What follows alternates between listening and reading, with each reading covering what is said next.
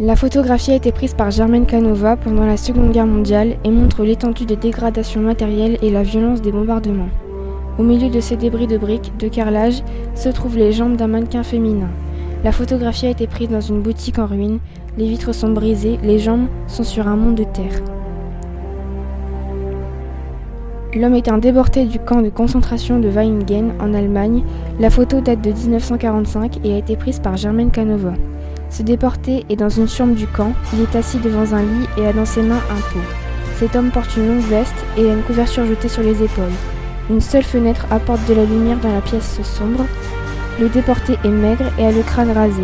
Son visage en dit long sur son parcours, il n'a plus d'expression. Son regard est vide et on voit bien que c'est un survivant de l'enfer.